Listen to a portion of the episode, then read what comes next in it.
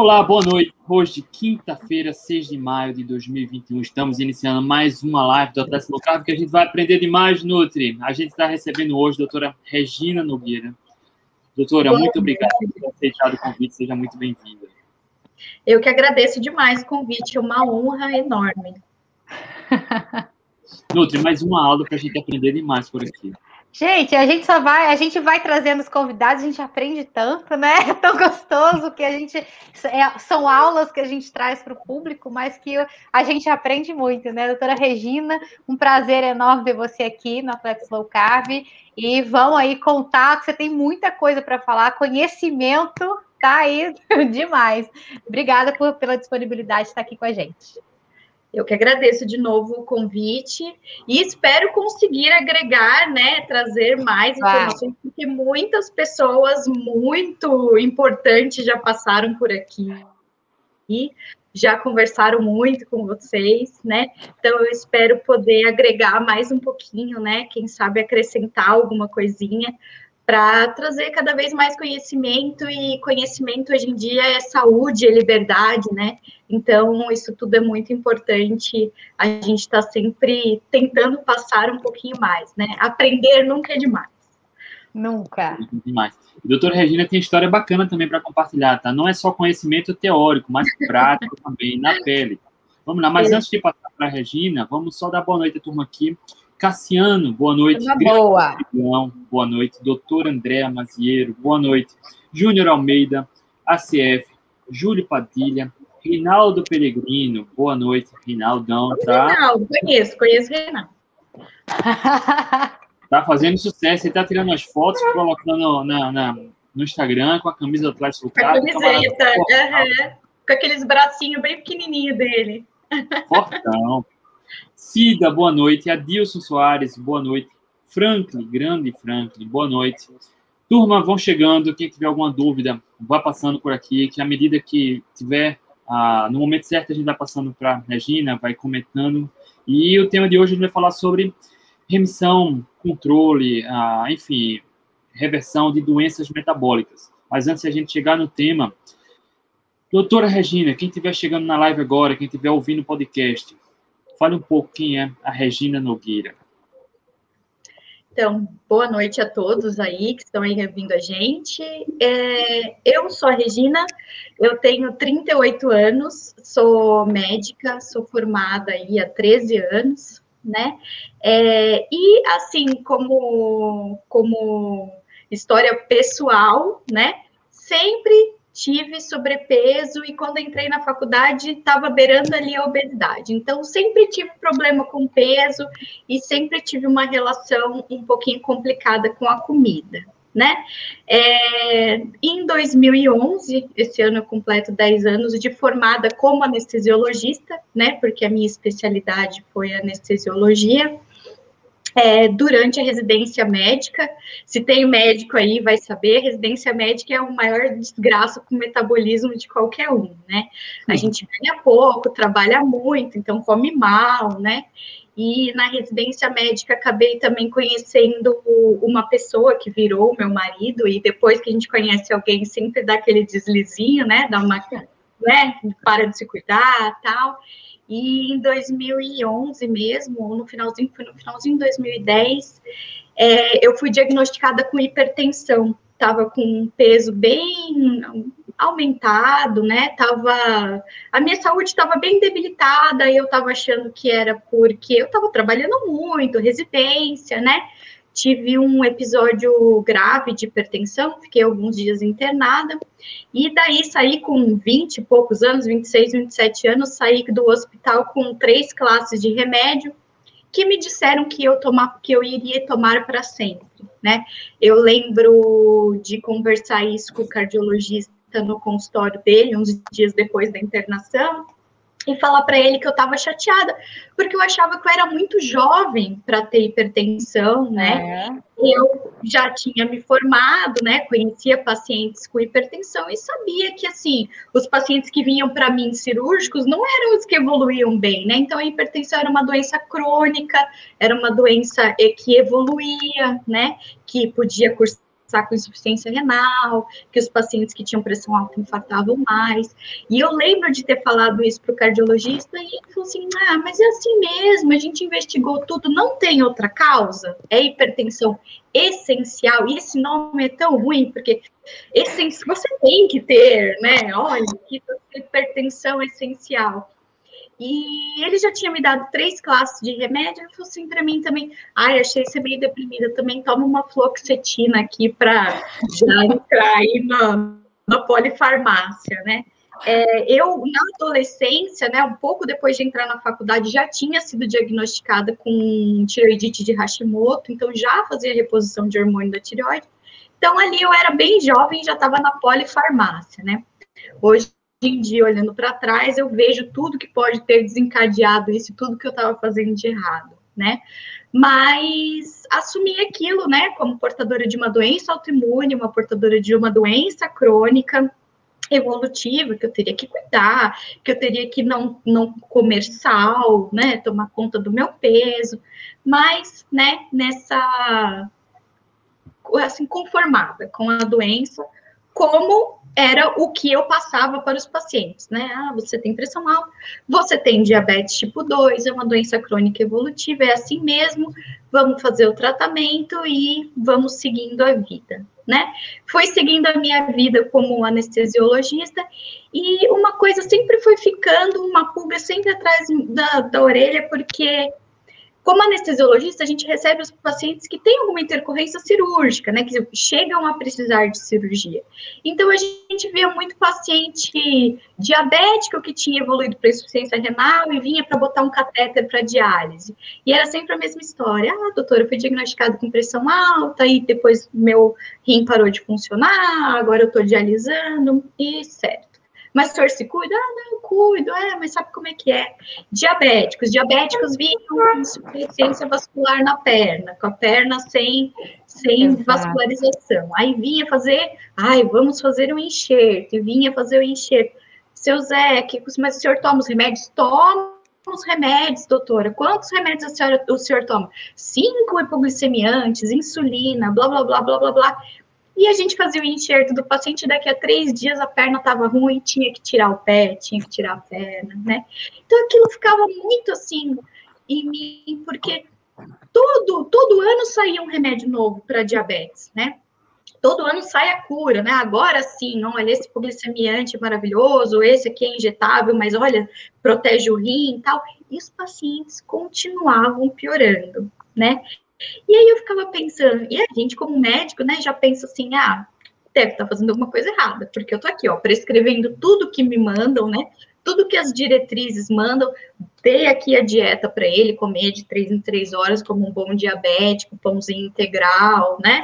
Tudo light diet é, três hipoglicemiantes orais, um injetável e insulina, e o paciente continua piorando, alguma coisa errada ele está fazendo, né?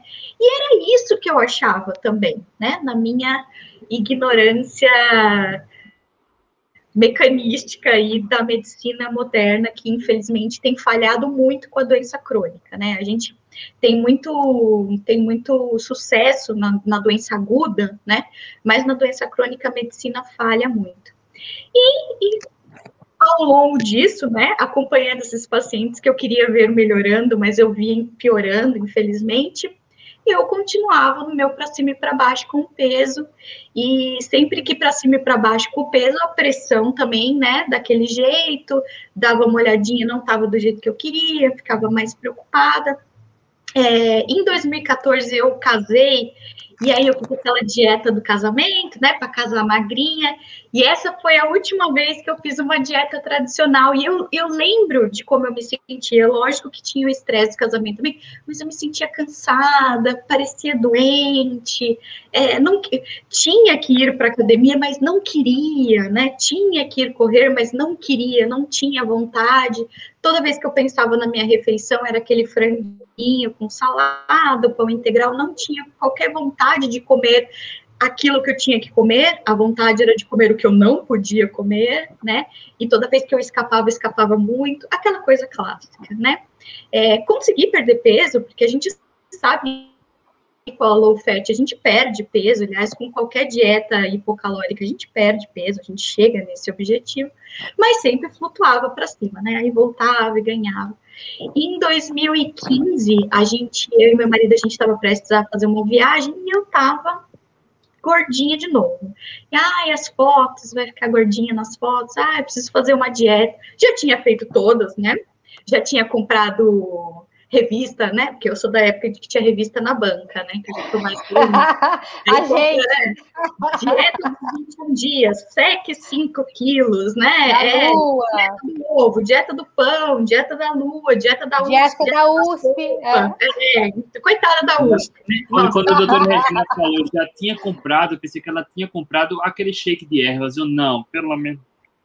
Eu, eu, olha, eu nunca fiz o programa do que não já falar nome, do PI, mas eu trabalhava, eu estava trabalhando num hospital que uma das auxiliares de enfermagem estava representando essa marca PI e ela me vendeu um kit de- demonstrativo, que era um kit que vinha vários sachêzinhos do shake, não falei, né?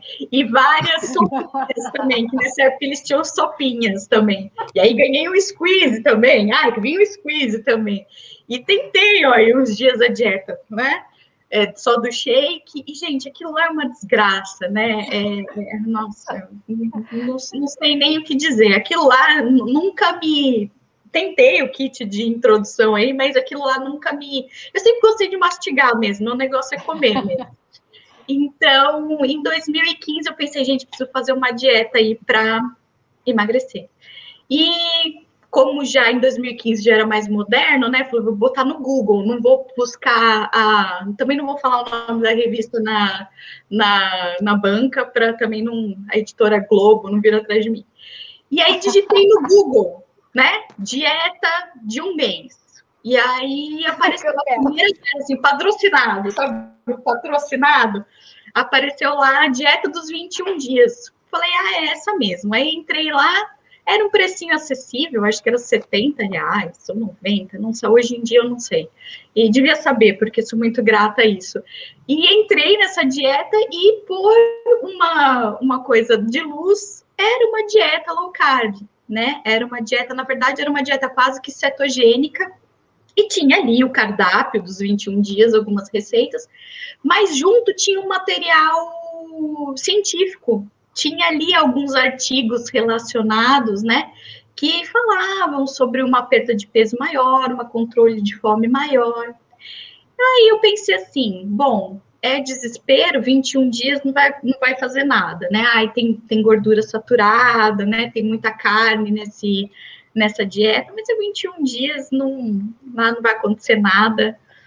É, sou mulher, né? Vou arriscar a minha, a minha saúde por um, um corpinho melhor. Que quem nunca, né? Mesmo sendo médica, a gente vê, né?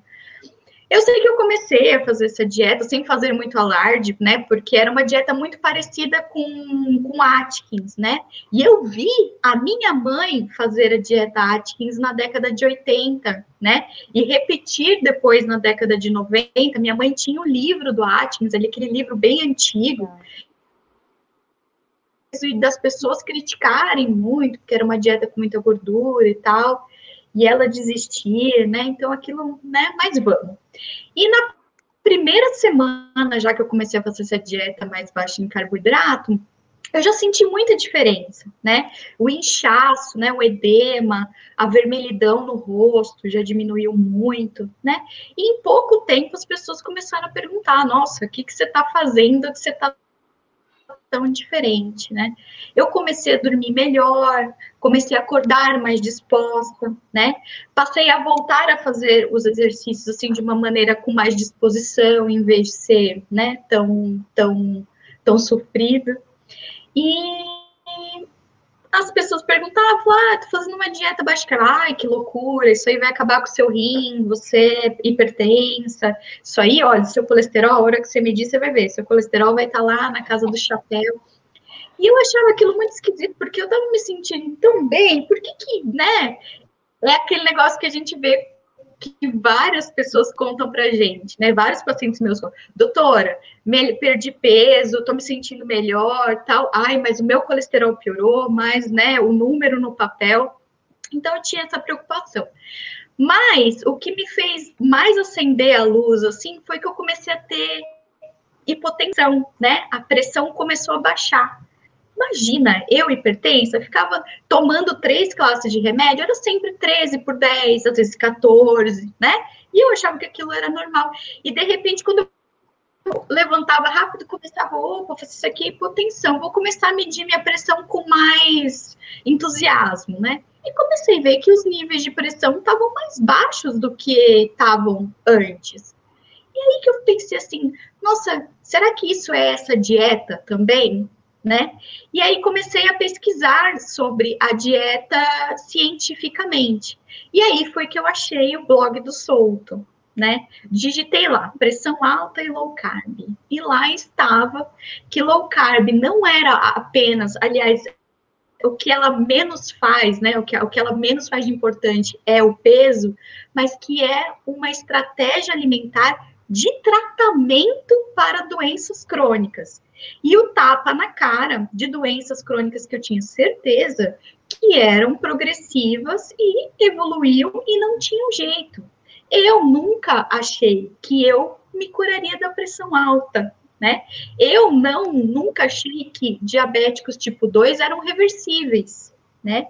E isso faz muito sentido, e depois que a gente estuda e olha isso, dá até um pouco de vergonha, né? Porque é óbvio que uma pessoa que é diabética tipo 2, que a, o problema dela é intolerância ao carboidrato, que se a gente tirar o que, o que causa doença, a gente ah. trata a doença, certo? Exato. Então, isso foi uma coisa que hum, mexeu muito comigo, tanto da parte pessoal, porque foi uma coisa paulatina, mas esse ano eu acabei de tirar meu último remédio da pressão, estou com a pressão normalizada, sem, sem medicamentos, né?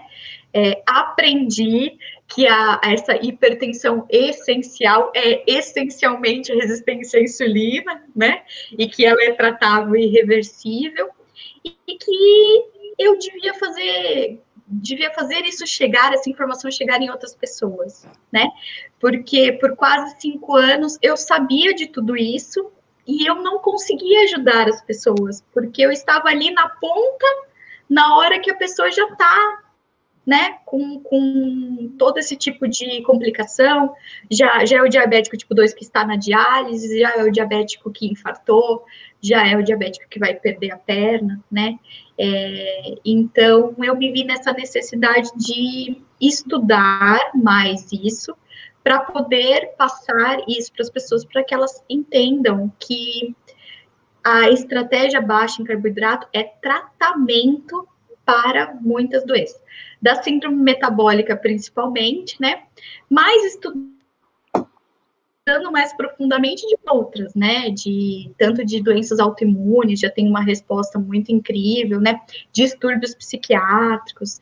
Então, foi todo esse mundo que abriu para mim a partir de uma dieta que eu fiz para mim e percebi que para mim funcionou e que é uma coisa que pode ajudar muita gente, né? É muito legal trazer esse relato, né? Porque é aquela coisa, a gente sai da caverna de Platão, né? E aí, quando a gente, quando a gente vê o óbvio, né? Que tudo que a gente aprendeu na faculdade, é, enfim, precisa ser revisto e que a gente conseguiu fazer para a gente o que a gente quer fazer é justamente passar essa informação para as pessoas, né? Então, óbvio que eu não sei para você, mas no começo, para mim, eu tive muita resistência da classe médica, né, aqui na minha cidade. Também tive muita resistência dos meus colegas, né, nutricionistas, ainda, ainda temos, né? Hoje nem acho que as coisas já estão mais. É, as pessoas têm mais informações, então não tem tanto, mas no começo foi, tive muita resistência, né? Da, dos meus colegas, também da, dessa parte da, da classe média, mas hoje a gente vê o quanto a gente consegue ajudar, né? Por causa de ler né, o blog, de ler essas informações e meio que a ficha cair. Eu não sei para você, mas eu fui lendo ali e parece que foi, foi abrindo assim um, um, mar, né? a, a informação foi. Eu falei, gente, que coisa óbvia. Por que, que eu não tinha pensado nisso antes? Como assim, que eu não aí, vi isso?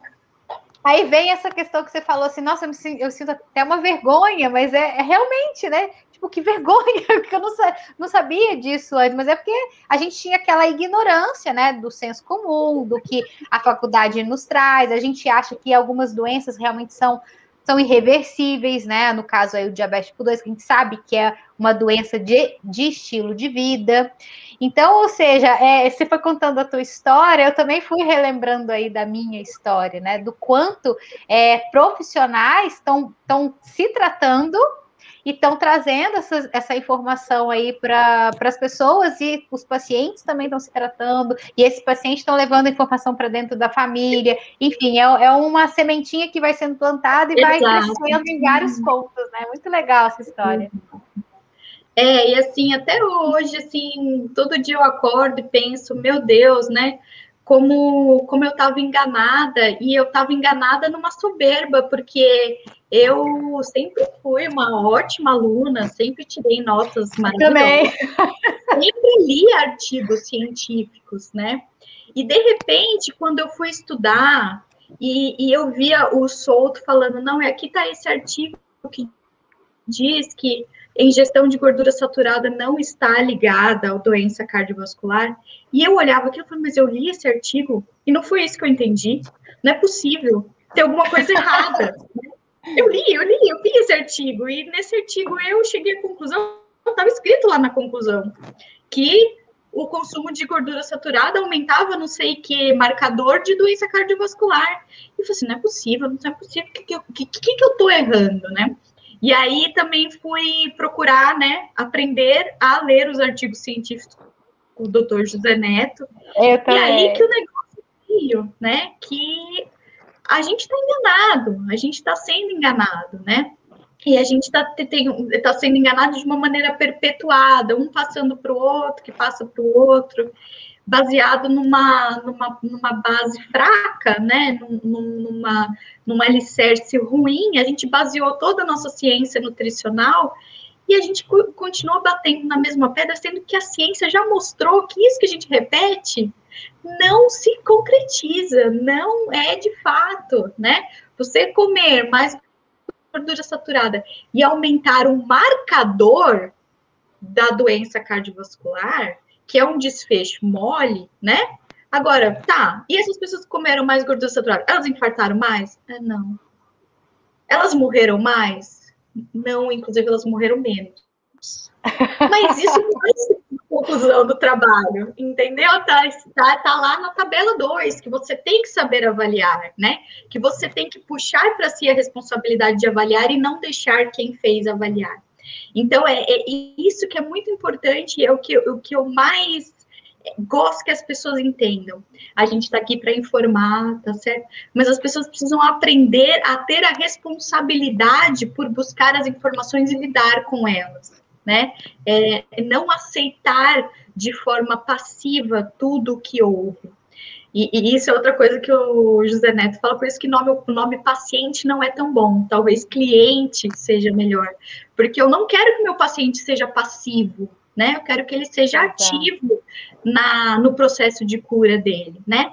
E na síndrome metabólica, nessas doenças crônicas, o maior fator de cura e reversão são hábitos, e principalmente os hábitos alimentares né? Uma coisa que a medicina não, que a gente não é treinado para cultivar nos pacientes, né? A gente é treinado para você tem pressão alta, tá aqui esse papel, três medicamentos, duas vezes ao dia, volte daqui a um mês que a gente vê de novo como é que tá para botar um terceiro remédio, né? É. É, e tratar o sintoma e nunca a causa, né? E esse é um grande problema da medicina moderna. Você tem enfrentado alguma resistência dos colegas de profissão, Regina? um pouquinho. É, mas no começo mesmo, é, como eu sou anestesiologista, né? Então, no, no, meu, na minha prática diária na anestesia, a nutrição entra muito pouco, né? Porque a gente é o médico do jejum, a gente quer que os nossos pacientes estejam em jejum para cirurgia é, de vez em quando eu ouvi assim, ah, mas é, tirou o carboidrato, daqui a pouco vai passar mal aí, fica sem comer, sabe aquelas coisas, só uma, umas espetadinhas, colesterol deve estar lá na casa do chapéu, isso aí não funciona por muito tempo, né? Isso aí é dieta da moda é, entrou, no, entrou no mercado do, da, da, dieta, né? Porque tem, a gente tem muitos colegas né, que têm é, migrado para a área de nutrição, nutrologia, né? Aí eu ouvia isso bastante, mas ah, hoje em dia eu já já já estou bem tranquila. Não estou ligando. É. No começo a gente fica, né? Mas depois a gente meio que. A a gente está é, tão, tão assim. É porque a, a mudança foi tão grande. É. Exato, por descobrir aquilo que você quer que a outra pessoa entenda, aquilo que você entendeu, né? E, e muitas pessoas não estão preparadas e não querem entender. Quando a pessoa não quer entender, não. não adianta. Então. Tem é melhor a gente falar, vale beleza. É. beleza, então beleza. Fica aí, fica aí com o seu arroz aí, que eu vou aqui comer minha carne. Exato. Para deixar registrado aqui, ó, a Talita do Metabolicamente. Doutor Regina é super atleta. Micaela. É, a Thalita, é, a Thalita é, depois eu acerto com você, viu, Thalita? eu, eu nado, é modéstia à parte, nado bem, né? Tenho uma técnica boa. Nunca competi, nunca fui federada, nada disso. Mas quando eu era bem pequenininha, quando eu tinha dois aninhos, eu comecei a chiar. E há 40 anos atrás, quando o bebê chiava, botavam na natação. O tratamento, ainda quando não tinha tanto remédio, né? A, a, o tratamento ainda era uma mudança de hábito.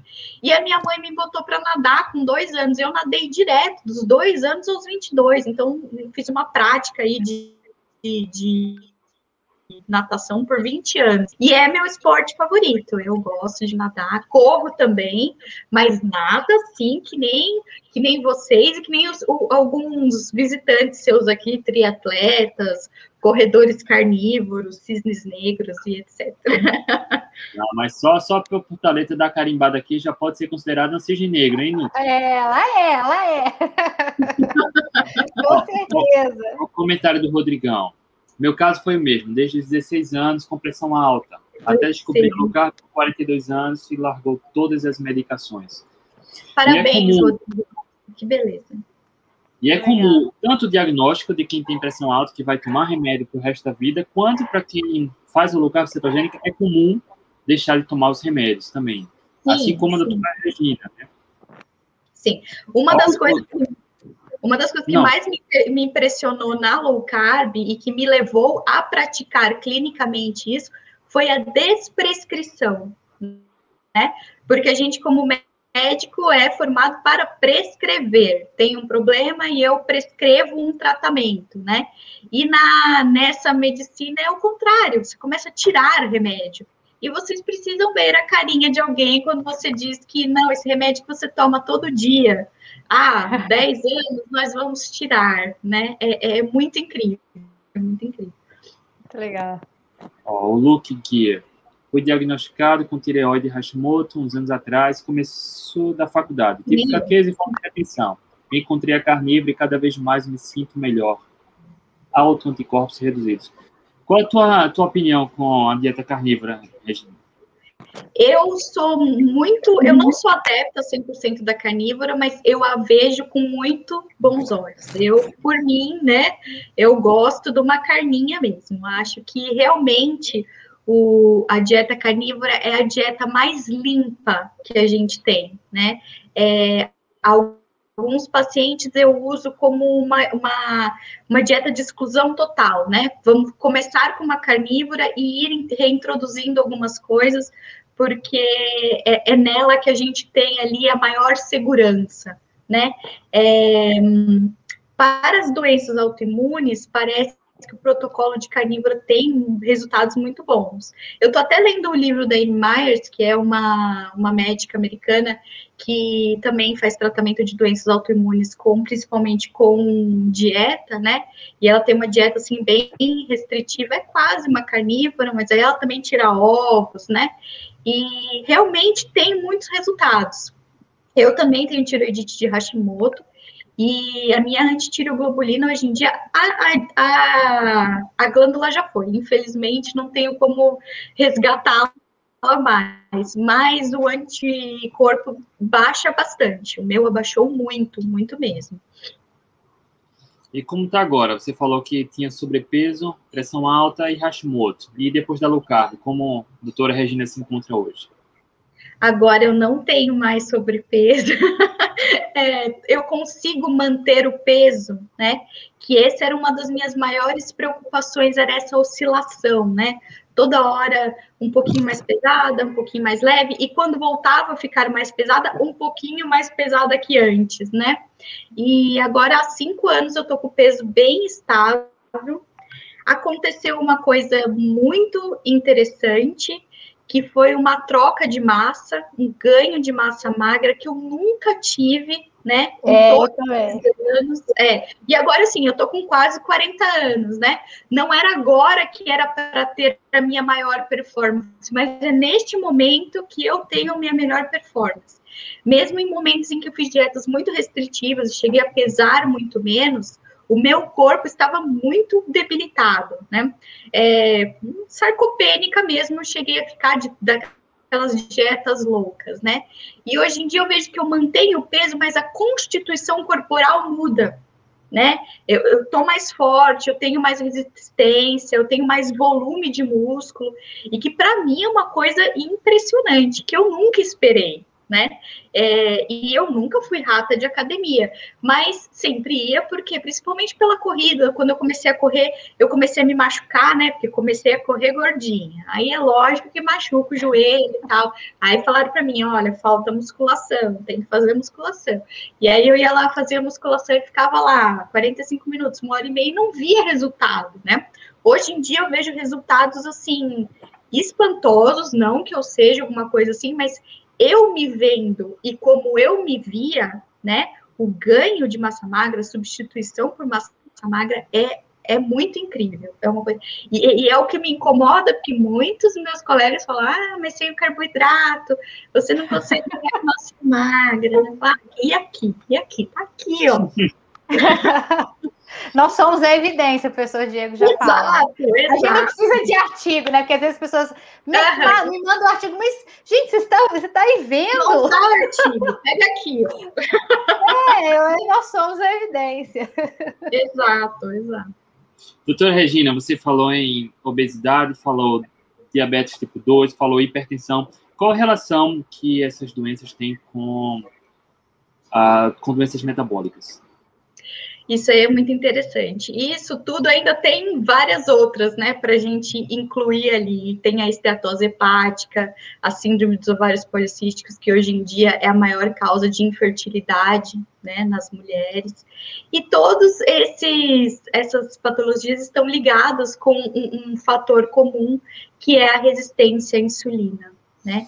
E é uma coisa que está ali eu li no livro, mas nunca foi uma coisa que, que é ressaltada para gente, né? E nunca é mostrada como um fator comum. Eu fui descobrir e entender que isso era um fator comum depois que eu comecei a estudar a dieta baixa em carboidrato.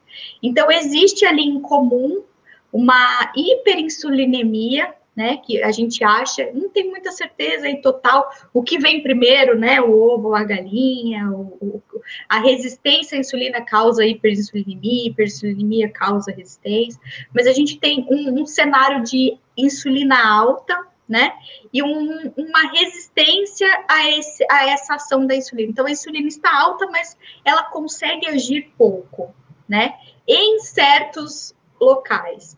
Então, a gente tem essas repercussões. E é, isso é uma coisa que é muito interessante, como cada pessoa é uma pessoa, né? Eu nunca tive alteração de glicemia, nunca cheguei nem perto disso, né? Mas eu vim a ter pressão alta, né? Tem muita gente que tem diabetes tipo 2 e não tem pressão alta, né? Então, a, a, é, é uma síndrome metabólica que, que tem como causa resistência à insulina, é uma coisa de é uma síndrome de apresentação muito variada, né? Claro que temos gente que é premiado com tudo, né? E às vezes vai evoluindo e, e, e tudo, né? Tem esteatose hepática, tem diabetes tipo 2, tem hipertensão. Mas é, a apresentação pode ser diferente, mas elas têm essa causa em comum, né? Que é a resistência insulínica. E quando a gente age na causa, a gente atua em todas essas frentes, né? Por isso que o tratamento da resistência insulínica é o tratamento da síndrome metabólica em todas as suas apresentações.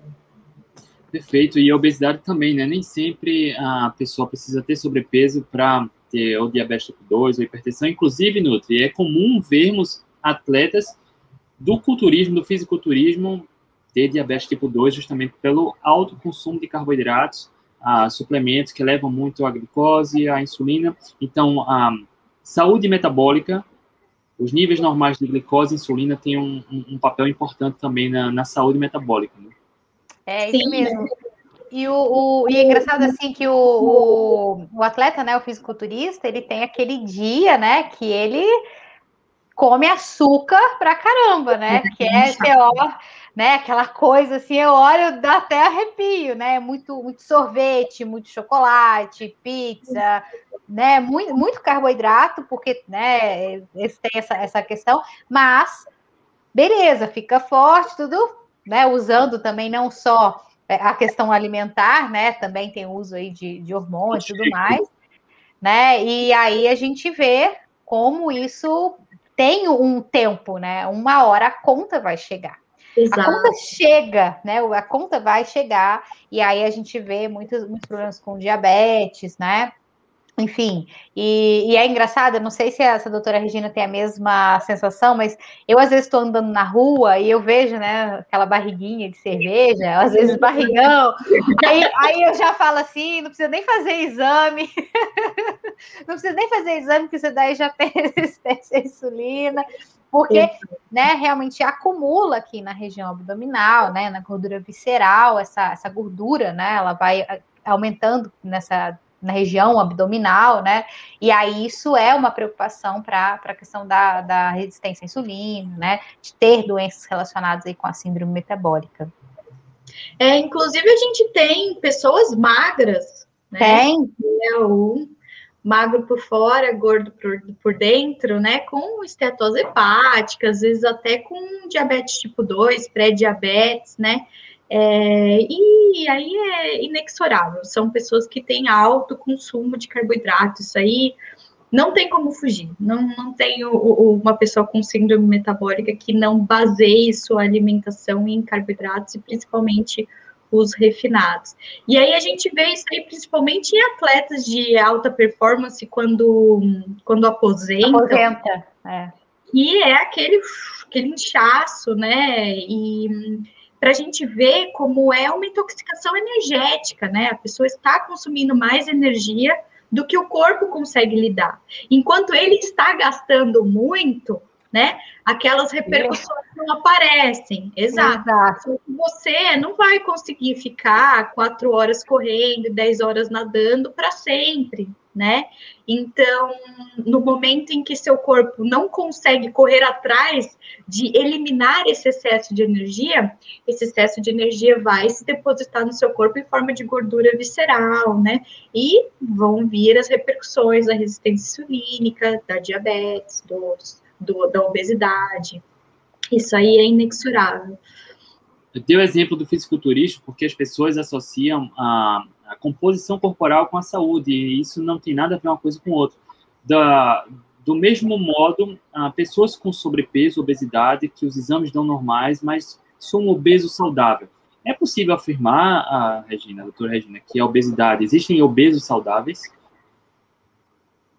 Sem medo de ser acusada de gordofobia, não existe obesidade saudável, né? É, esse argumento de que os exames estão bons, né? Vale do mesmo jeito que eu falo que quando vem um paciente em, em low carb e melhorou tudo e o colesterol aumentando um pouquinho, aí eu falo que esse número não vale, aí quando tá bom, vale, né? Números são números. É, na natureza não existe um animal que fica obeso, né? É, é, naturalmente, se alimentando de forma natural. Então, é um estado que não é normal para o corpo, né? Sobrecarga de articulação a gente tem sempre, né?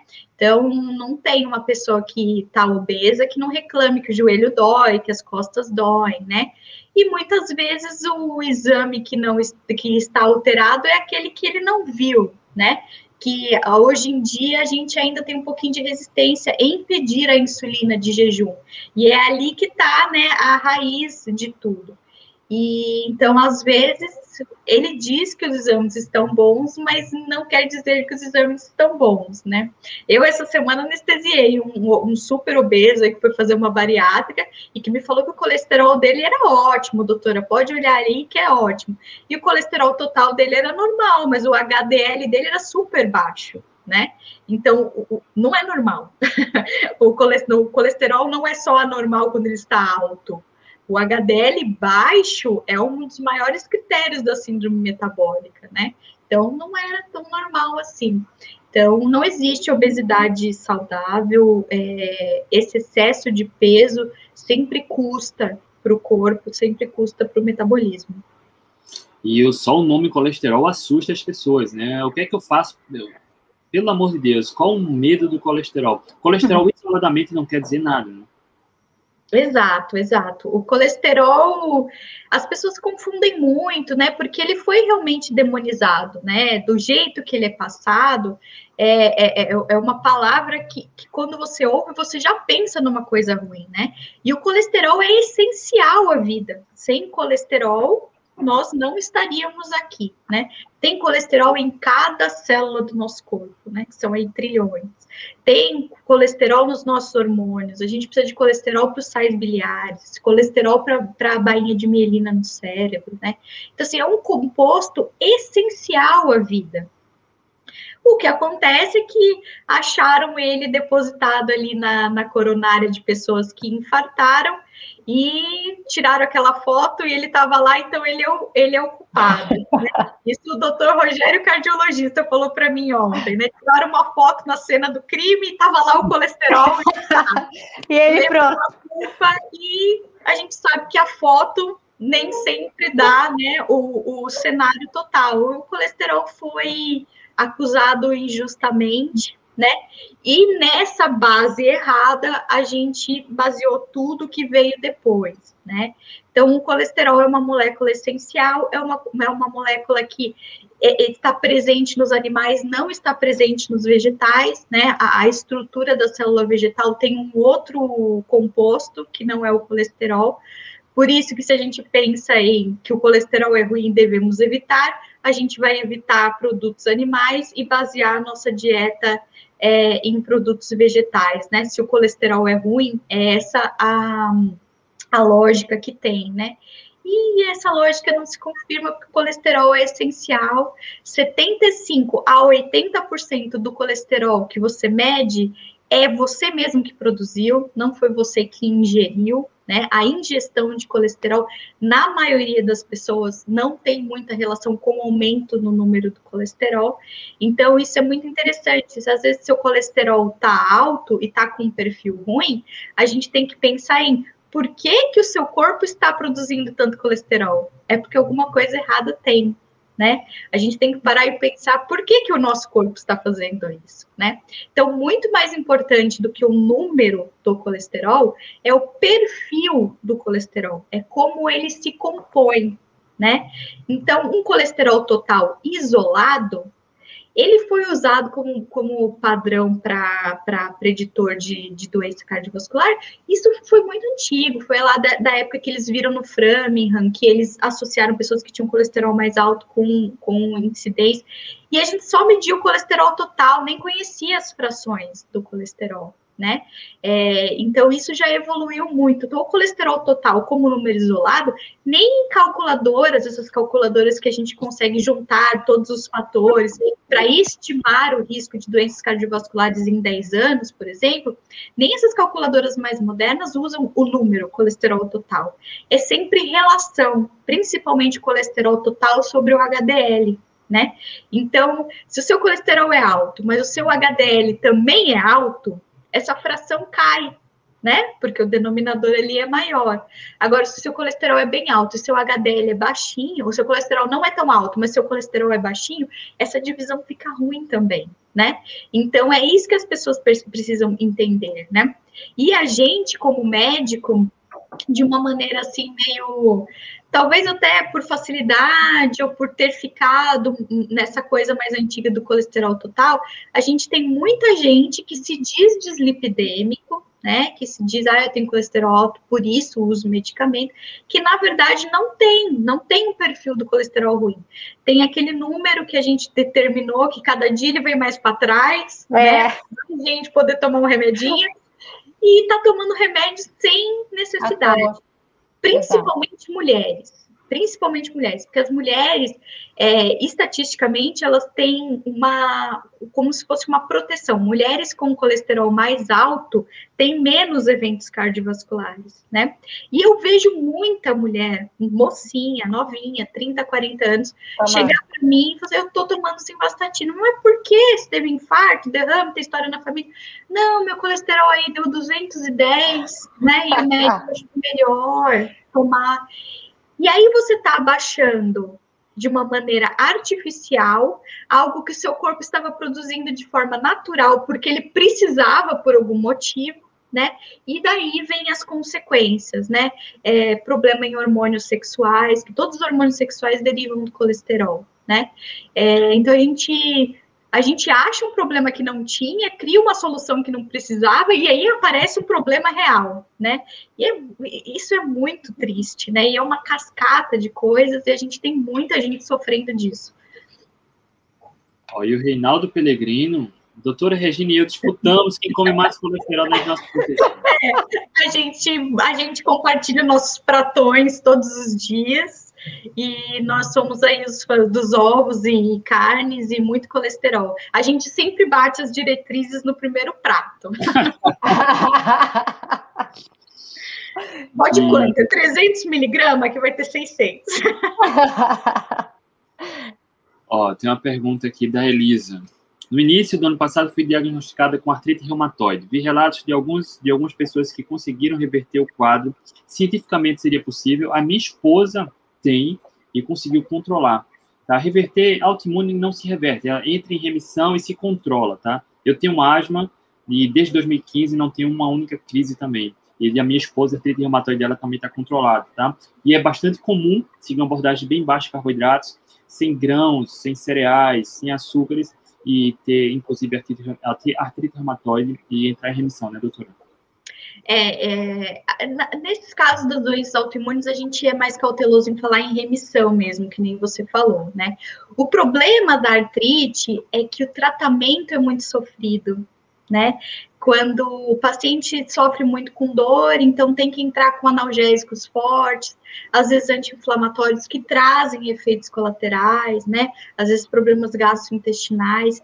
E quando não resolve, às vezes tem que entrar com imunomodulador, e o imunomodulador deixa o paciente muito suscetível a infecções, né? Então, vira e mexe tem uma pneumonia, vira e mexe está com infecção urinária. Então, o tratamento da, dessas doenças autoimunes, assim, tão importantes como artrite reumatoide, doenças inflamatórias intestinais como Crohn e retocolite, né? O tratamento, a doença é sofrida e o tratamento parece que agrega mais sofrimento, né? Então, com essa abordagem, a carnívora é sensacional para isso, mas é, é, como o André falou, já retirando grão, retirando trigo, é, leguminosas às vezes também, já tem uma resposta muito boa de remissão. E aí a gente consegue usar menos medicamentos, né? Quanto menos medicamentos, menos efeito colateral, né? Então a pessoa consegue viver de uma maneira melhor, né? Sem dor e sem efeitos colaterais. E isso é incrível, gente. É incrível, é algo que vocês têm que fazer pela saúde de vocês, porque isso aí não tem preço. Rodrigo Jesus da Silva, após quatro anos de diagnóstico de diabetes, finalmente consegui me livrar da metformina graças à dieta low carb. Oh, parabéns! Influência, entre outros, desse canal. Olha aí. Oh, legal! Muito bom, Rodrigo.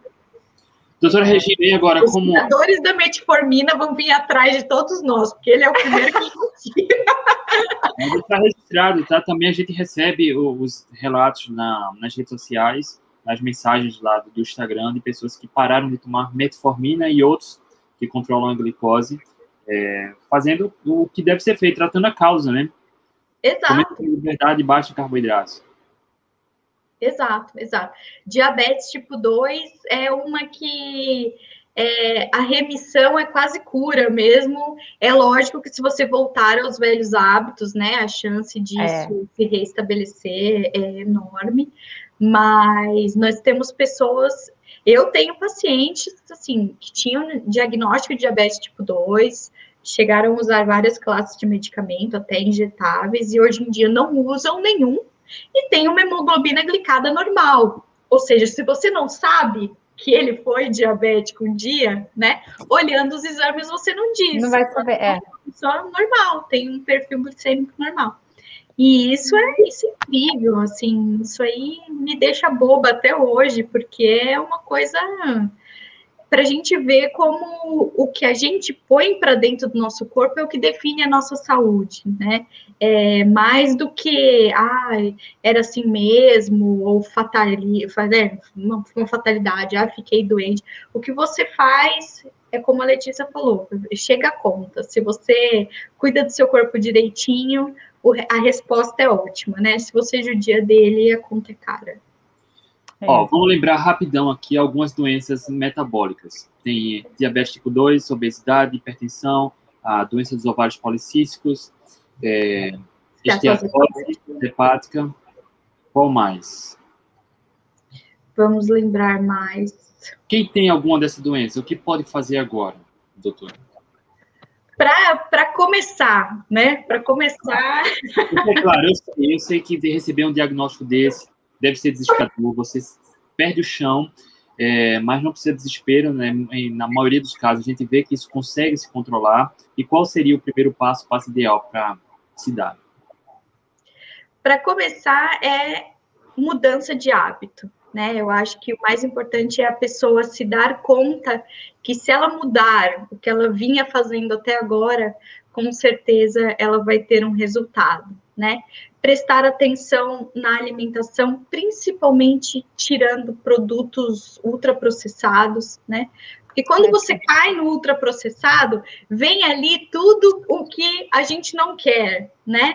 Que é o carboidrato refinado ali, ultra concentrado, que é o açúcar, que é o óleo vegetal, né?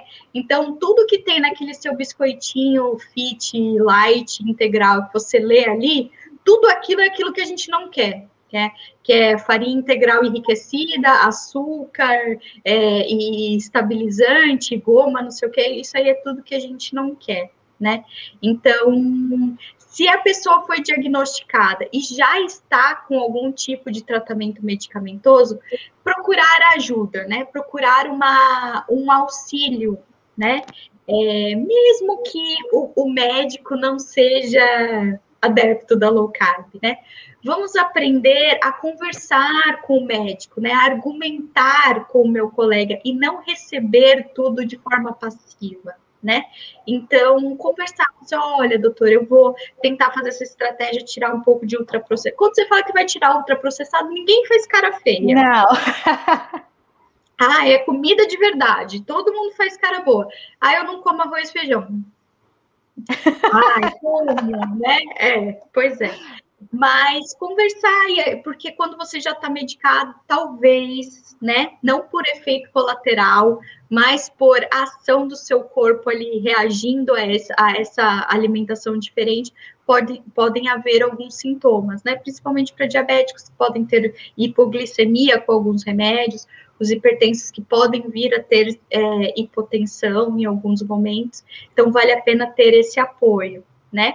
Mas se a partir de hoje, isso eu falo, se a partir de hoje você parar de comer a toda hora, não comer de três em três horas porque te mandaram, né? Tentar voltar como a nossa avó fazia, que era café da manhã, almoço e janta, no máximo, né? E nessas refeições, você se focar em comida de verdade, priorizar a proteína de fonte animal, você já tá ali, ó, já vai dar uma deslanchada é, para recuperar a sua saúde. Doutora, qual a sua opinião sobre o jejum? Você pratica? Eu adoro o jejum. É você falou no começo, né? Você é anestesista médica do jejum. Exato, exato. Adoro o jejum. Jejum é uma coisa que sempre fez parte da minha, da minha vida. É, mesmo quando eu tinha sobrepeso, né? Eu nunca fui de tomar café da manhã. Eu sempre estudei muito cedo e sempre preferi dormir 15 minutos a mais do que tomar café, sabe? Então, nunca foi uma refeição assim, muito essencial para mim. E quando eu entrei na faculdade, é, com essas histórias, né, de ter que comer três três horas por causa do metabolismo. Muitos falavam para mim, ah, Regina, tá vendo? Você não toma café da manhã, por isso que seu metabolismo é lento, assim, você tem que é. comer toda hora, né? E aí eu comecei a comer toda hora, porque falaram para mim que, é, que era. Comer de três em três horas. Exato, aí eu comecei a, a levar as lancheirinhas com, né, com lanchinhos para três em três horas, uma frutinha, uma barrinha de cereal, um pacotinho de, de clube social integral, falei. E aí é, é só carboidrato, né? É, é só carboidrato e carboidrato ultraprocessado, porque a barrinha tá lá escrito fit, mas é um ultraprocessado, né? E ultraprocessados de três em três horas, e adivinhem, né? Não melhorou, só piorou.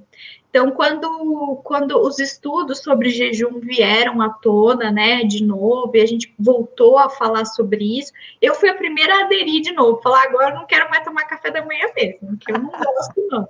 E eu sempre fui muito adepta do jejum, é, nunca tive problemas em pular refeições, né? A gente, como médico, às vezes pula sem, sem perceber. Você chega muito cedo no plantão, chega trabalhando, vai, vai quando você vai ver já é a hora do almoço, então não, não me incomoda muito. Mas também é surpreendente a, o poder terapêutico do jejum, né? É claro que o que você faz no período de realimentação é muito importante também, né? É, o, o que eu sempre falo, o jejum é muito importante porque o jejum prepara o seu corpo para ele estar da menor, melhor maneira na hora da realimentação, né? E se você dá uma, um combustível limpo, bom, na hora que você realimenta, aquilo lá é saúde pura, né? Porque você jejua, na hora que você jejua, todos os seus hormônios estão daquele jeito maravilhoso, insulina mais baixa, o glucagon mais alto, o GH aumentando, né? Então, na hora que você se realimenta, seu corpo está preparado para usar tudo de bom daquilo da melhor maneira possível, né? Pegar aminoácido, virar massa magra, refazer pele, fazer apoptose, melhorar tudo. Então, o, o jejum para mim é uma é um queridinho meu que eu já jejuava antes de, de ser low carb, né? Mas eu acho, não sei da, do ponto de vista de vocês, que o jejum ainda é uma barreira maior do que a dieta baixa em carboidrato hoje em dia. Tá então, difícil, de, tá, tá, uma, tá difícil. Eu tenho ainda dificuldade de, de entrar com o jejum para os meus pacientes, né? Embora a saciedade venha e o intervalo das refeições fique maior, né? As pessoas que, que comem é, um, mais proteína, né? Porque a nossa dieta ficou muito hipoproteica, não só é, baixa em, em, gordura, a gente acabou diluindo muita proteína, né? Como a saciedade é maior na low carb, as pessoas tendem a fazer menos refeições, né? Mas jejuar ainda é, um, ainda é uma barreira aí difícil de, de romper. Mas é uma, uma ferramenta terapêutica sensacional. Doutora Regina, deu nossa hora e foi uma Ah, foi muito bom. muito, muito obrigado, Regina. Eu estou à disposição de vocês, sempre agradeço demais o convite, sou muito fã do trabalho de vocês, vocês estão sensacionais. a gente que é fã, a gente que é fã dela, André. me, lembro, me, lembro da gente fazendo a live, né, com você. Você, ai, tô nervosa. Ai, não tô nada, gente. Sabe quando você vê o fã, você vê os seus ídolos? Eu tava de fã ali. Imagina quando a gente se vê pessoalmente, né? Ai, nossa, eu vou amar. muito bom, muito bom. Foi uma aula muito legal. E aí, foi ótimo. galera gostou. Obrigada, Cassiano. Obrigada mesmo. Segunda-feira vai pro podcast, tá? Beleza. Boa noite, rapaziada. Boa, Boa noite, noite, Nutri. Até a próxima. Tchau, tchau. Tchau, tchau. Beijo.